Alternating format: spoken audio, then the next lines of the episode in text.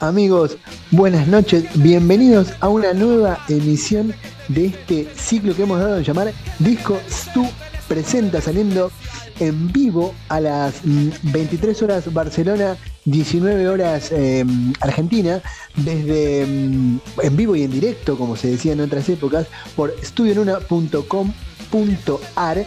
Este es un programa que también podés encontrar en formato podcast, que lo puedes em, buscar después cuando quieras, hoy, mañana, el día que vos quieras, en ese universo tan extraño y misterioso que es el universo de los podcasts. Nos puedes encontrar en eh, anchor.fm barra 15 centavos y nos puedes encontrar también como en espacio estudio nuna.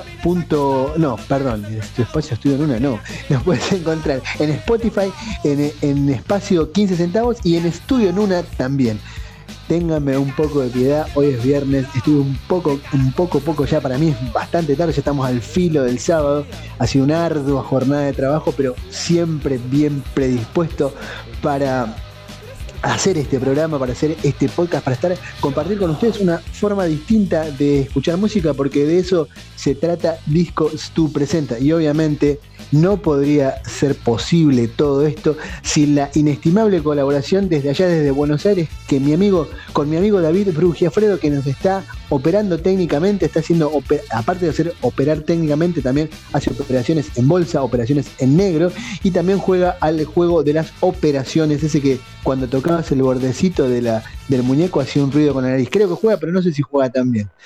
¿Cómo han estado? Bueno, espero que bien, ya finalizando la semana y como te decía, Disco Stu presenta una forma distinta de escuchar música, una, una forma mm, eh, no radial en, un espacio o en un formato radial. Mm, ¿Qué hacemos nosotros acá? ¿De qué se trata? ¿De qué va este, este ciclo o este, este formato, este podcast, este contenido? Bueno, se trata, como te decía, de escuchar música, pero de escucharlo diferente. Viste que el tiempo acá en los, en los espacios radiales o en, sí, en los espacios radiales solía ser tirano, como decían los locutores o los conductores, ¿no? Y por eso nunca te pasaban el disco entero un artista, de hecho nunca te pasaban casi una canción entera, te la pisaban en el principio y el final o ahí en algún momento para que no la para que no la piratees, que se pirateaba en aquella época o hace mucho, grabándola en un cassette, eh, sacándola para, para digamos, eh, tener una canción de un, nueva de un artista, por ahí que el disco recién salía o todavía estaba saliendo o era en anticipo, podías grabarlo en un cassette. Bueno, en, esa, en otras épocas, como te decía, era, era muy extraño por ahí escuchar, no te digo un disco entero, te, te digo una canción entera o, o más de una canción de un mismo disco. Bueno, de eso se trata Disco Stu. Disco Stu presenta, la idea es escuchar música del primero al último tema de un álbum, del primero al, y al último acorde de un álbum, del primero al último silencio, del primero al último compás y del primero al último suspiro de emoción que das. ¿Viste cuando escuchás un disco que decís, chao, loco, qué caso que estoy escuchando? Bueno, hoy queremos revivir con vos ese momento. Queremos compartir con vos ese momento. Es como, es como, bueno, mira, tengo una musa enorme así, de 10 porciones, y como soy bastante chanchito me la podría comer yo solo, pero no, no, esta vez voy a darle una porción a cada uno. Y eso vamos a hacer todos, vamos a comer de la misma pizza virtual o, real, por decirte, darte un ejemplo, o vamos a compartir la misma picada, la misma tabla de picada que podría estar comiéndose cada uno solito en su casa o donde quieran. Bueno, hoy vamos a compartirla. Vamos a escuchar un disco entero. Es como compartir algo que te gusta con un montón de gente, con los 150 listeners que estamos teniendo ahora, que según me pasan las estadísticas, bueno, vamos a compartir hoy, vamos a escuchar un disco entero, entero, entero, porque de eso se trata. ¿Te acordás que cuando hace muchos años, muchos, muchos años, para los que ya peinamos canas bastantes años, estamos hablando de, los 80 o antes, quizás, bueno, yo empecé en esto de, transformarme un fanático de la música allá por los años 80, a principios de los 80, cuando era un Pepi todavía, y, viste que vos te enterabas, por eso, o te enterabas de, cuando sacaba un disco un artista por la radio, por los, por los adelantos que te pasaban, viste, y, después ansioso ibas a la disquería y te comprabas el disco, el disco o el cassette, o después el CD, le sacabas el celofán que lo envolvía, abrías, abrías la, cajita si era el cassette o, la, o el estuche, si era el CD, sacabas el arte de tapa, lo mirabas así, lo tocabas, yo me estaciaba, me acuerdo, mirando, buscando las letras, buscando información del disco. Y además, después venía el plato fuerte que era insertar el, formato, sea CD, sea cassette, en el, en el aparato correspondiente y escuchaba el disco entero. Y decía, ¡Qué bueno! Y lo volví a escuchar una, dos. Después me llevaba, lo llevaba en el Walkman o en el Discman. Y te estoy hablando de dos épocas más o menos mm, con cierta, cierta distancia de tiempo que para hoy, para la, juventud, para los millennials o centennials es algo inexplicable que se podía escuchar música, que había forma física de escuchar la música, ¿no? que tenías un cassette, que tenías un CD. Bueno, imagínate eso cuando te escuchabas el disco entero. Después iban pasando las jornadas, iban pasando los días, y ya por ahí, o los meses, y ya por ahí lo escuchabas cada vez menos. Y por ahí después te seleccionaban los temas que te gustaban. Después, es más, te hacías un compilado quizás con otros discos, con otros temas, algunos temas de otros discos que te gustaban, o en un cassette, cuando se usaba la doble casetera, o en un CD, y escuchabas lo que querías. Y hoy, por ejemplo, en los formatos digitales, quizás también puede pasar eso, que por ahí te escuchas un disco entero en tu plataforma, en la plataforma que vos uses, en la nuestra que usamos nosotros, que es Spotify. Y, claro, y después también escuchas el disco entero hasta que, bueno, después vas picando tema por tema, después te va gustando uno, te va a gustar más otro, y al final, ¿cuántas veces escuchás el disco completo, completo, completo del artista?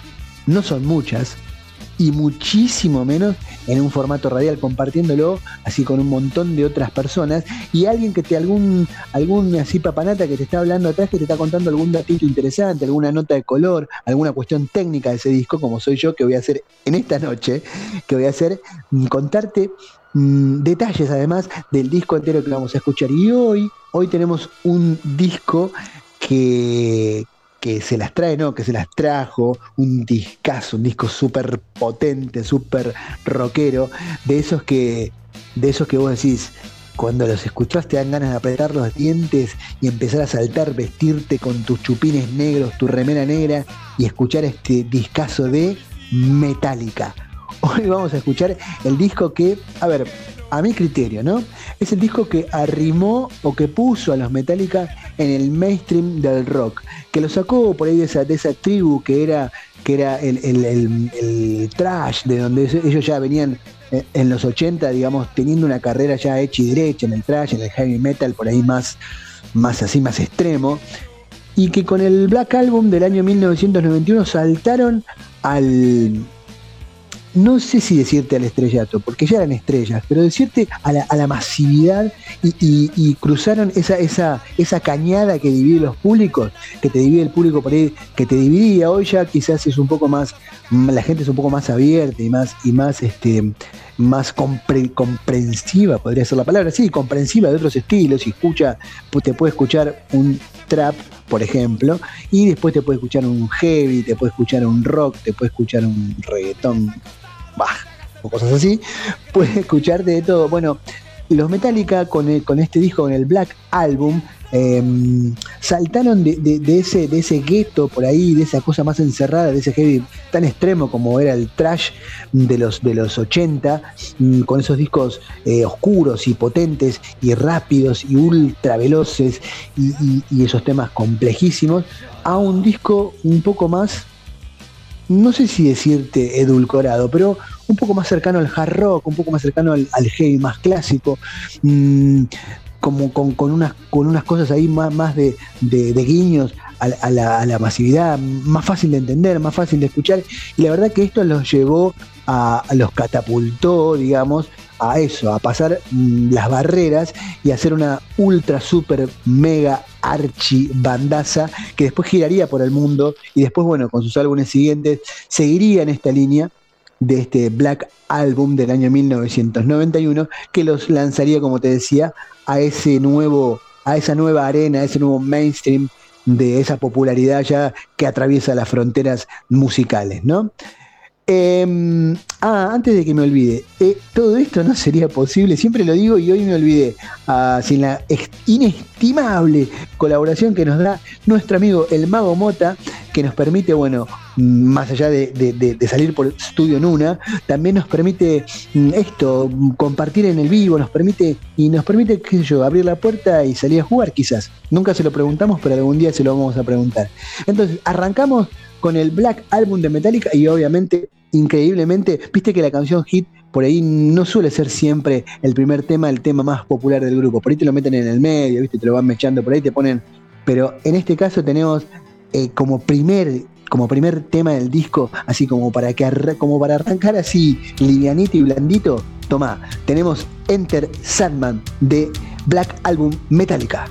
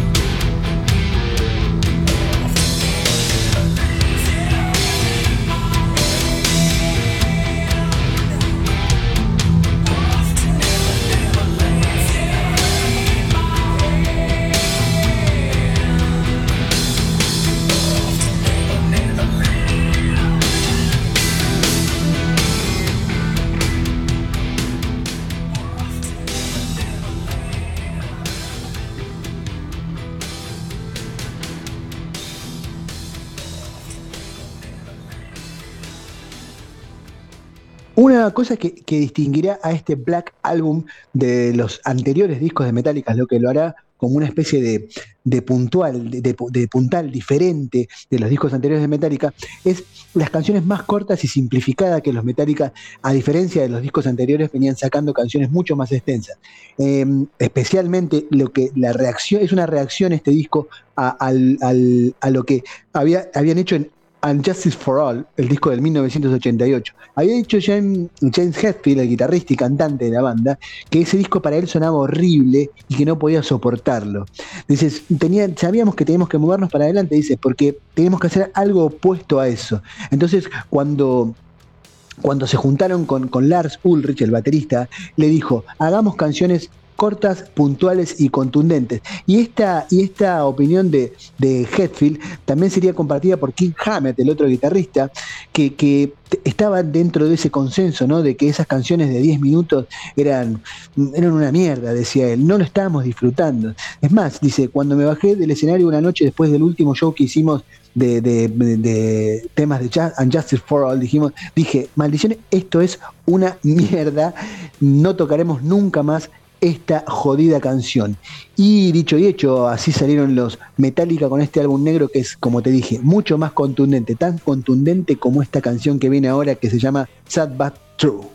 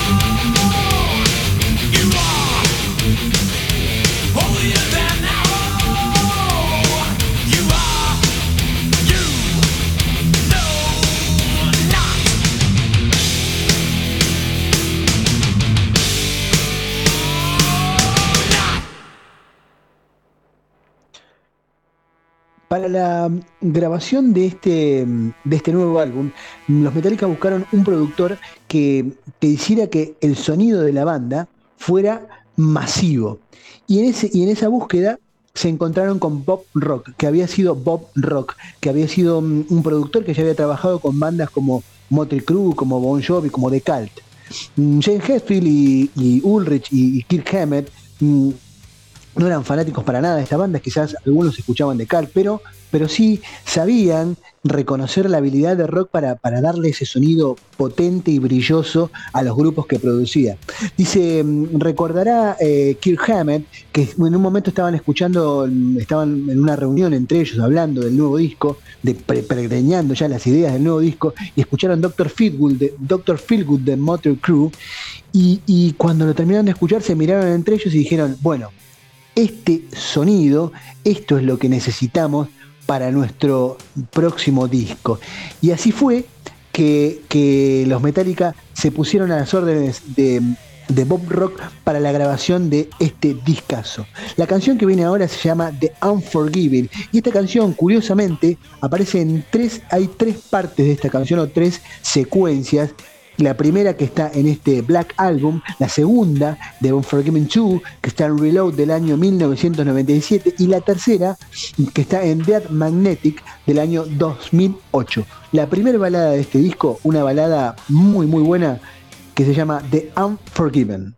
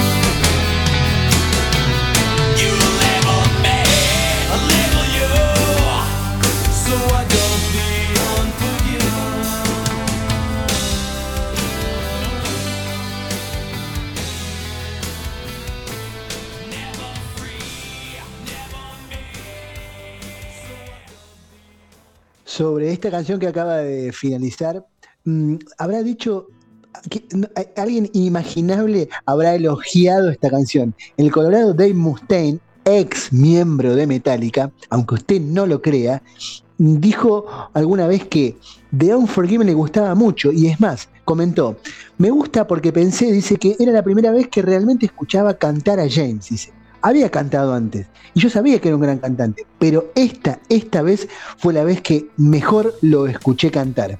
Mirá qué pavada de elogio que le tiró el Colorado que, con que, tenía un enfrentamiento con sus ex, o un enfrentamiento ahí, con sus ex compañeros de, de Metallica, ¿no? Entonces, la, producción, como dijimos, estaba hecha por, por Bob Rock, el, nuevo productor que habían elegido los Metallica, que lo habían elegido gracias a escuchar Dr. Philwood de Motley Crue. La grabación del disco se inició el 6 de octubre de 1990 en los estudios One Recording de Hollywood y tardó 10 meses a un costo de, escucha esto, un millón de dólares. ¿Viste cuando vos con tus amigos de tu banda amateur juntaban mango sobre mango para pagarse una horita y después la hora de mezcla y por ahí le pichuleaban una hora de mezcla al técnico. Bueno, mira, los Metallica se gastaron un millón de dólares y 10 meses en gastar en, grabar este disco. El disco, dice, de las 11 canciones del disco, se remezclaron tres veces. O sea, se hizo grabación, mezcla, grabación, mezcla, grabación, mezcla. Se grabaron y se mezclaron tres veces. Porque dice que Rock les ponía como trampas, ¿no? Les decía, bueno, no, acá hay problemas de tiempo, les hacía bajar los tonos, les hacía subir los tonos, les hacía cambiar de guitarras entre tema y tema. Esto se justificará en una, cosa que dijo Bob Rock, que dijo, alguna vez los vi tocando los Metallica en vivo, y la verdad me parecieron súper potentes, súper poderosos. Por eso yo sabía lo que podían dar y por eso los exigí tanto, porque solo quería que sonaran mejor, porque sabía además que con este disco iban a llegar a un nivel superior, iban a entrar en el radio mainstream y así es como iban a llegar a la cúspide como una banda de heavy metal. ¿no? lo que terminó fue entonces que ellos escribieron los temas más cortos y, previo a la, grabación, digamos, de, Black Album, habían sacado todas esas canciones largas. Es más, dicen, lo importante en este disco, diría Jane Hetfield, serían las letras y la forma en que lo dirían. La canción que sigue ahora en la continuidad del disco se llama Wherever I May Roam, Metallica.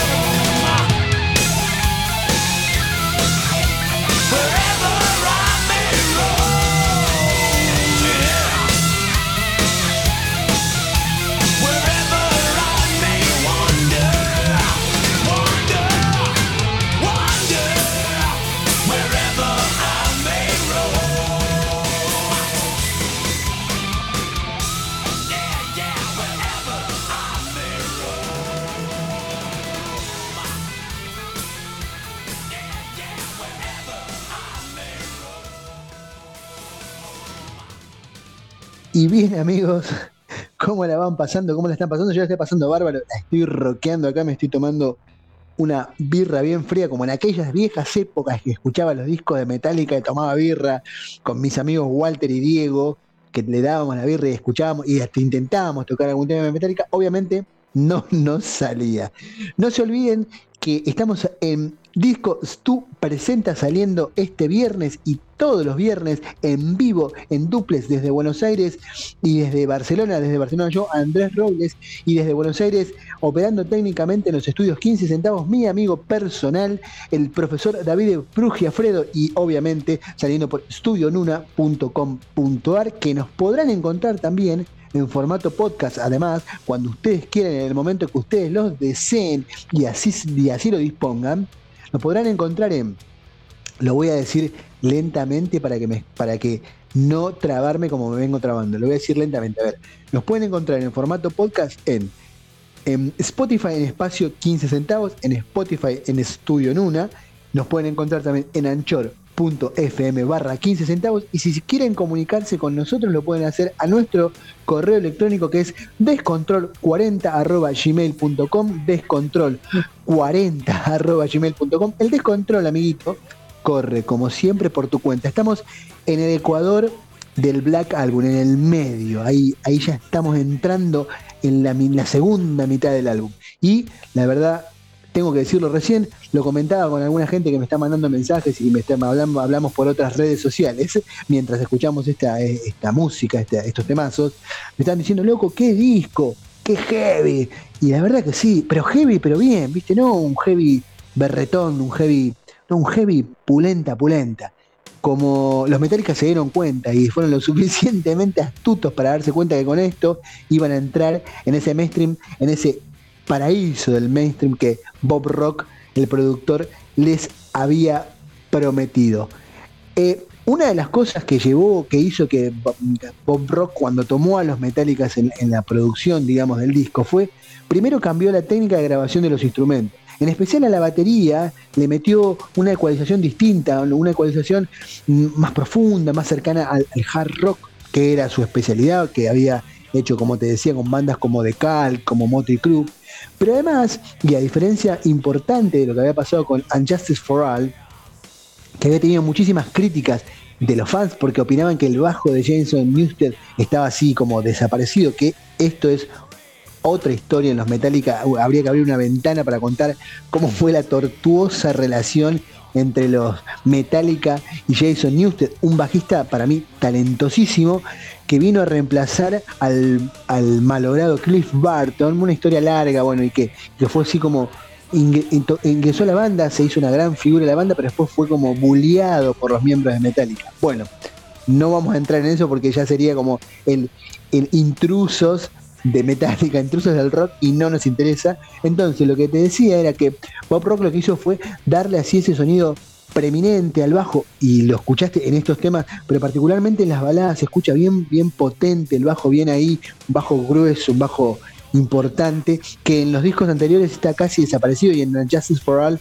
se escuchan las guitarras súper chirriantes adelante y el bajo está así como como perdido. Y, y otra cosa que es fundamental, que bueno, hace un rato te, te conté el comentario que había hecho el Colorado, el Colorado, perdón, el Colorado, el Colorado Mustaine sobre James Hetfield, fue que le dio un cambio a la voz, la voz le quedó mucho más limpia, no tan saturada, y, además el mismo Hetfield se ocupó de, darle preeminencia a las melodías, no tanto al grito. Entonces, eso lo acercó más a, la estética y al sonido del rock, del rock duro, ¿no? Del hard rock, más que del trash o del, hard, bueno, sí, del trash o del heavy metal así extremo que venían practicando.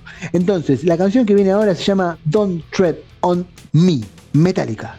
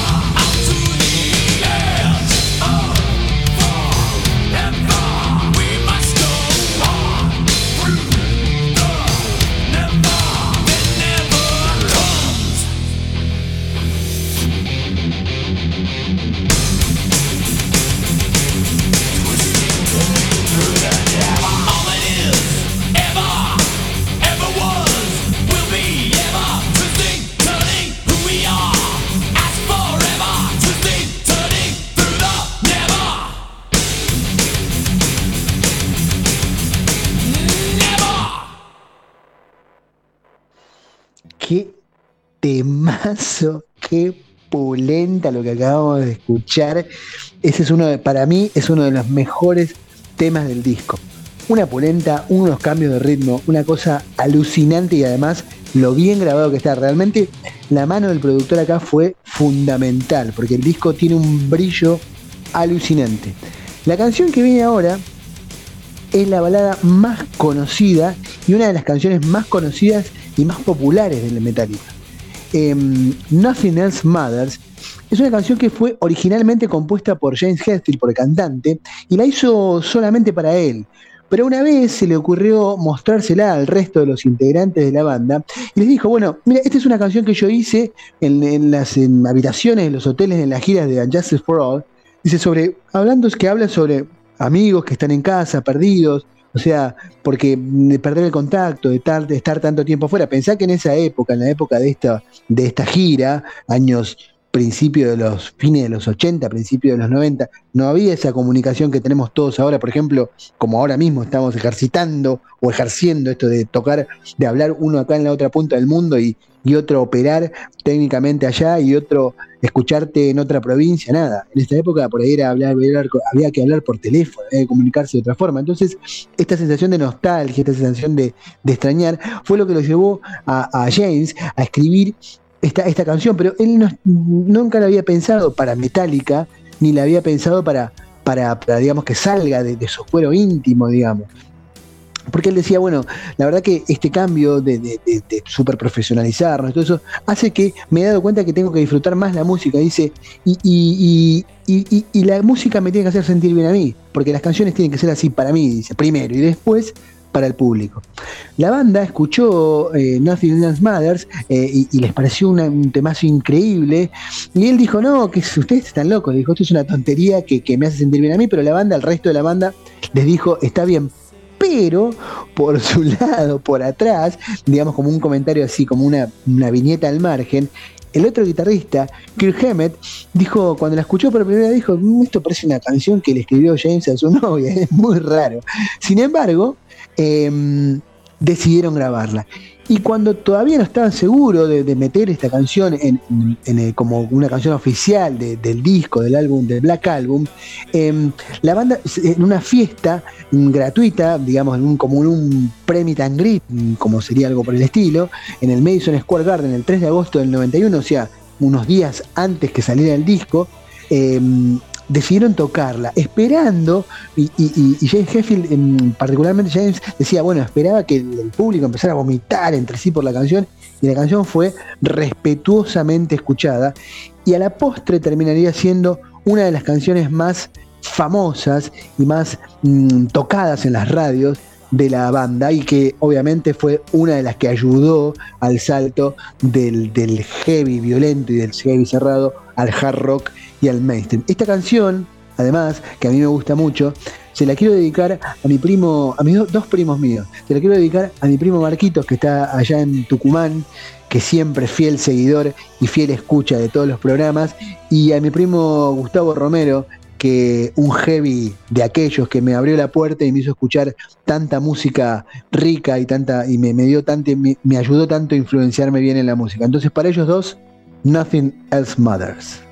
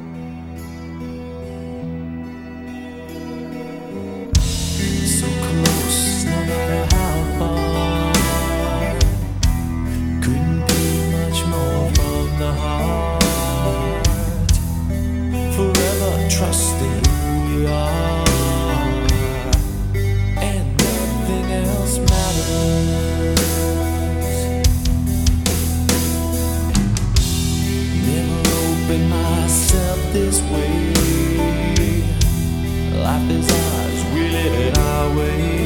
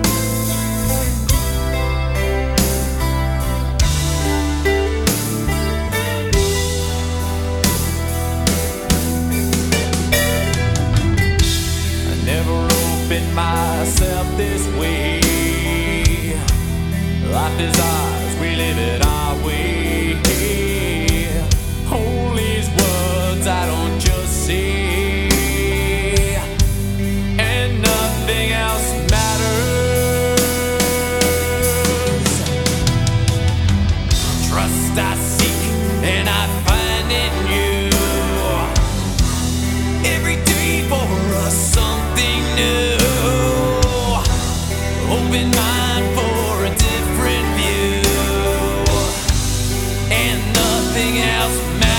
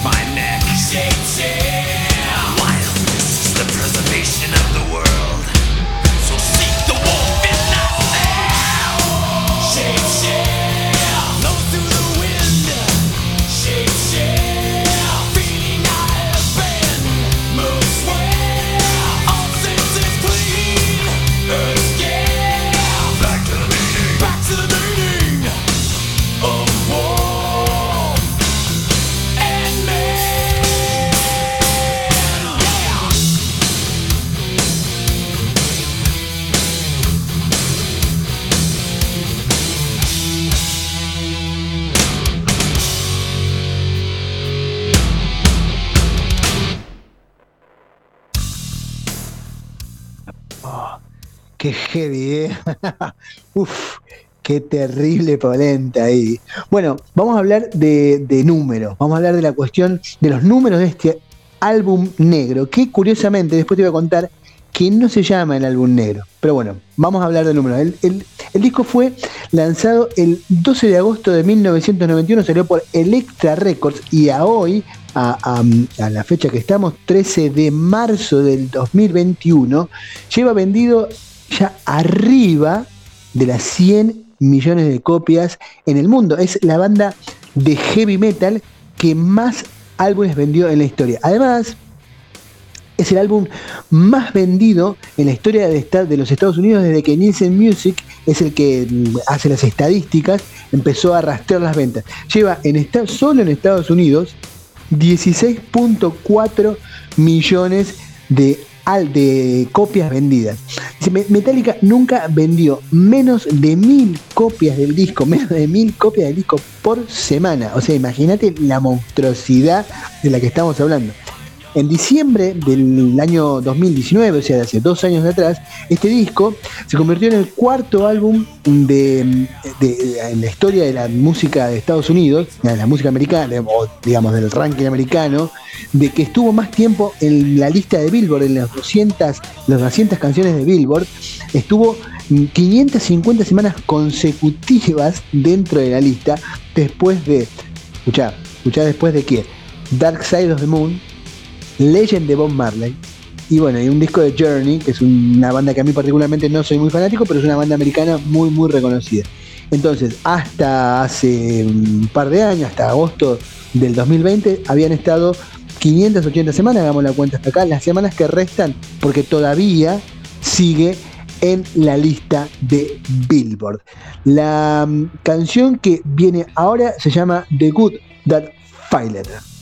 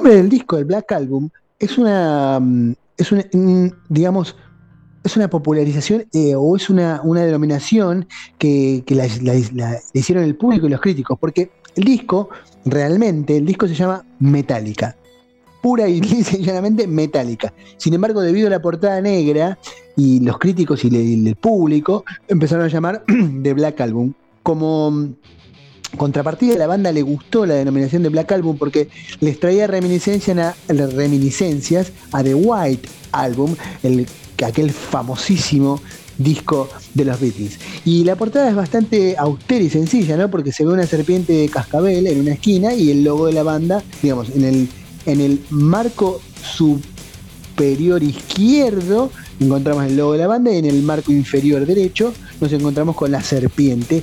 Que la serpiente, digamos, mm, la idea de esta portada, mm, según Lars Ulrich, el baterista, es- es- está mm, creada con la idea de que es una reacción en contra de todos los las ilustraciones de esas cosas, ese cliché del heavy metal de cosas sangrientas, dice, lo cuenta el mismo Lars, dice, una vez estaba hojeando una revista de heavy y, me encuentro, dice, con los anuncios de los álbumes y todos estos personajes, dibujos animados, acero, sangre, dice, nosotros queríamos hacer algo distinto. Es más, entre nosotros dijimos, alejémonos de eso. Y la portada, según dirá Jay Hetfield, es una declaración de principio. Estos somos, un logotipo negro, fuck you. Entonces la canción que, que sigue ya como para ir cerrando, ya estamos casi en el epílogo, se llama My Fired, My Friend of Misery, mi amigo de miseria, Metallica.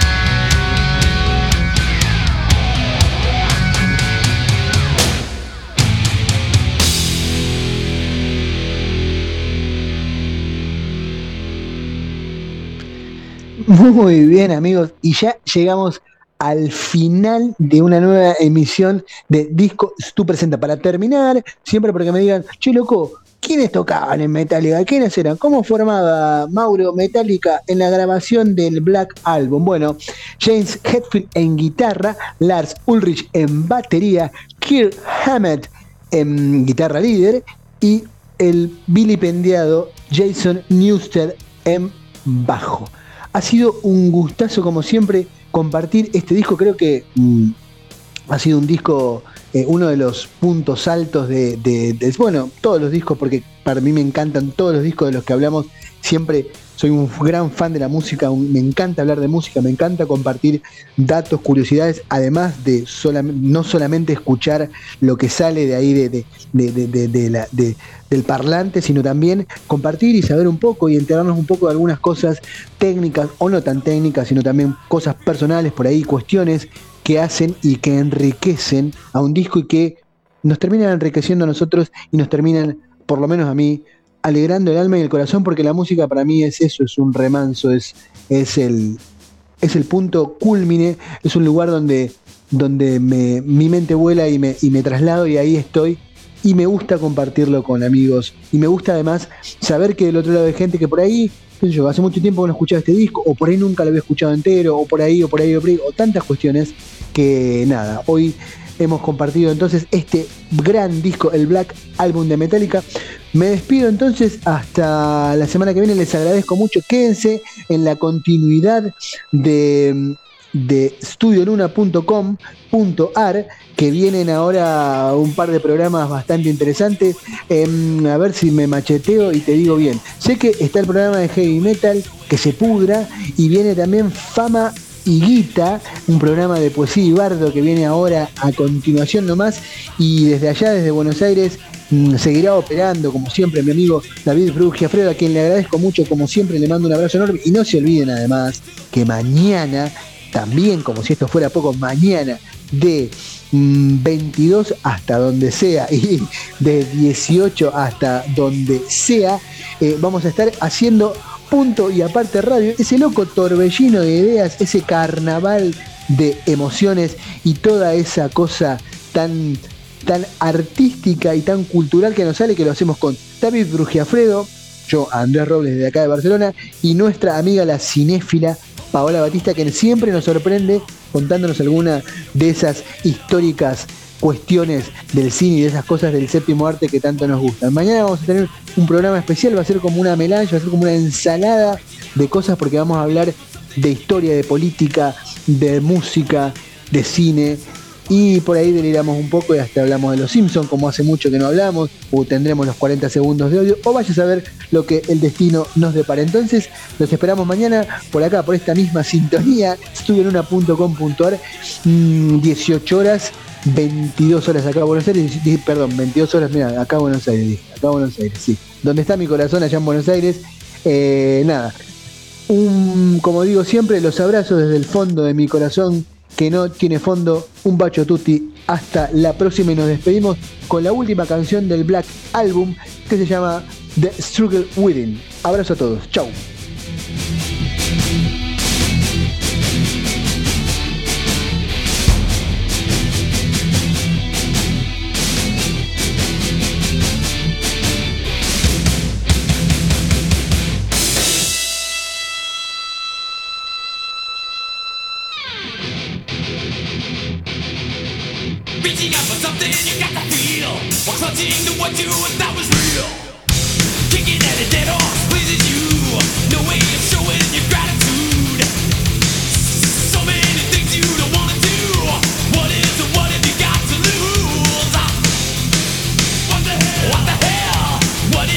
think you're gonna